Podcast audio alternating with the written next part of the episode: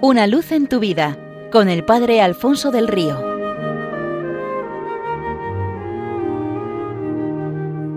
Un cordial saludo para todos los oyentes de Radio María desde el Seminario Diocesano de Getafe. Un antiguo relato chino cuenta que en una remota provincia de aquel país un pintor pasaba día y noche retratando lo visible y lo invisible. Su destreza con los pinceles era tan grande que se había hecho capaz de representar lagos, rocas, pájaros y montañas con un solo movimiento de la mano rápido como un relámpago.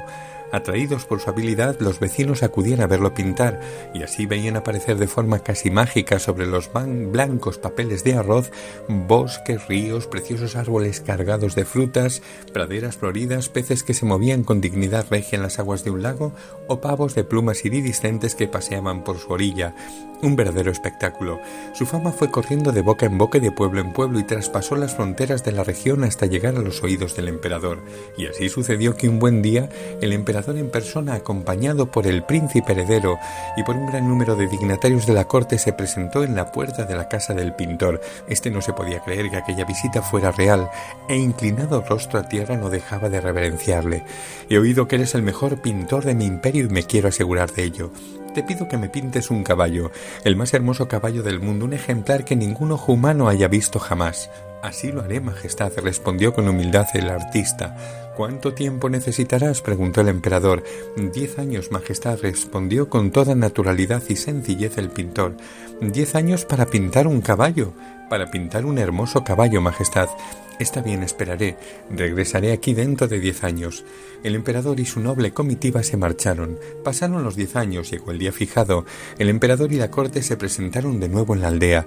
He venido, como te había anunciado, a recoger el hermoso caballo que te encargué. ¿Dónde está? El pintor fue a coger un gran folio de papel de arroz. Estaba todo en blanco. Por los ojos del emperador y de los dignatarios pasó como un relámpago de estupor, enfado y decepción, pero no tuvieron tiempo de decir palabra. El pintor se concentró unos segundos en silencio, después cogió su pincel con fuerza y con rapidísimos trazos dibujó un caballo de tal belleza que ni el mismísimo emperador pudo contener una exclamación de pura admiración quedó mudo, presa de tanta finura expresiva. Todo era perfecto, la seguridad de la línea, la armonía de las formas, la elegancia del movimiento, la vivacidad de los ojos. No he visto nada igual, te felicito, tu familia vivirá feliz. A la vista de este dibujo me comprometo a regalarles un castillo con su bosque y su lago como pago por tu obra. Sin embargo, tú no vas a correr la misma suerte. Eres un mago del pincel, sí, pero te has burlado de tu emperador. Me has hecho esperar diez años para un dibujo que has realizado en pocos segundos y de mí no se ríe nadie. Pagarás la afrenta con tu vida. El pintor se inclinó ante el emperador y se dejó encadenar ante su familia hecho un mar de lágrimas. En esto el príncipe heredero, un joven lleno de curiosidad, mientras tenía lugar la escena anterior, se había colado en el granero de la pobre casa del pintor. Cuando la comitiva estaba a punto de partir con el prisionero, el príncipe gritó Padre, ven a ver esto.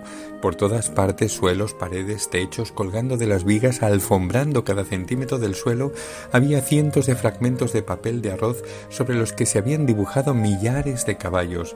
Aquel pintor se había ejercitado durante diez años para poder ofrecer a su emperador una obra digna de él. También en nuestro caso hay un rey, se ha anunciado una visita y se nos ha hecho un encargo que le preparemos nuestro corazón para acogerle apenas llegue. La voz del mensajero que le precede, Juan el Bautista, el precursor, resuena con fuerza en medio del adviento. ¿Nos tomaremos nosotros tan en serio como el pintor de nuestra historia la encomienda que se nos ha hecho? Aquel hombre empleó mucho tiempo y esfuerzo para ofrecer un resultado digno del comitente.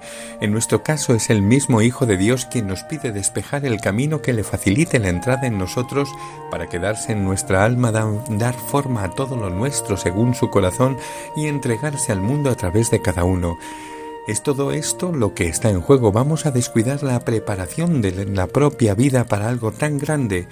Aprovechemos estas semanas del Adviento para despejarle el camino y para ofrecerle un corazón donde, en este caso, él mismo será el pintor, se pueda plasmar. Es lo que hizo María al decir hágase. Imitémosla y dispongamos todo para que Él se haga también en nosotros. En este propósito, Él no dejará de sostenernos con su gracia. Santo, feliz y fecundo Adviento.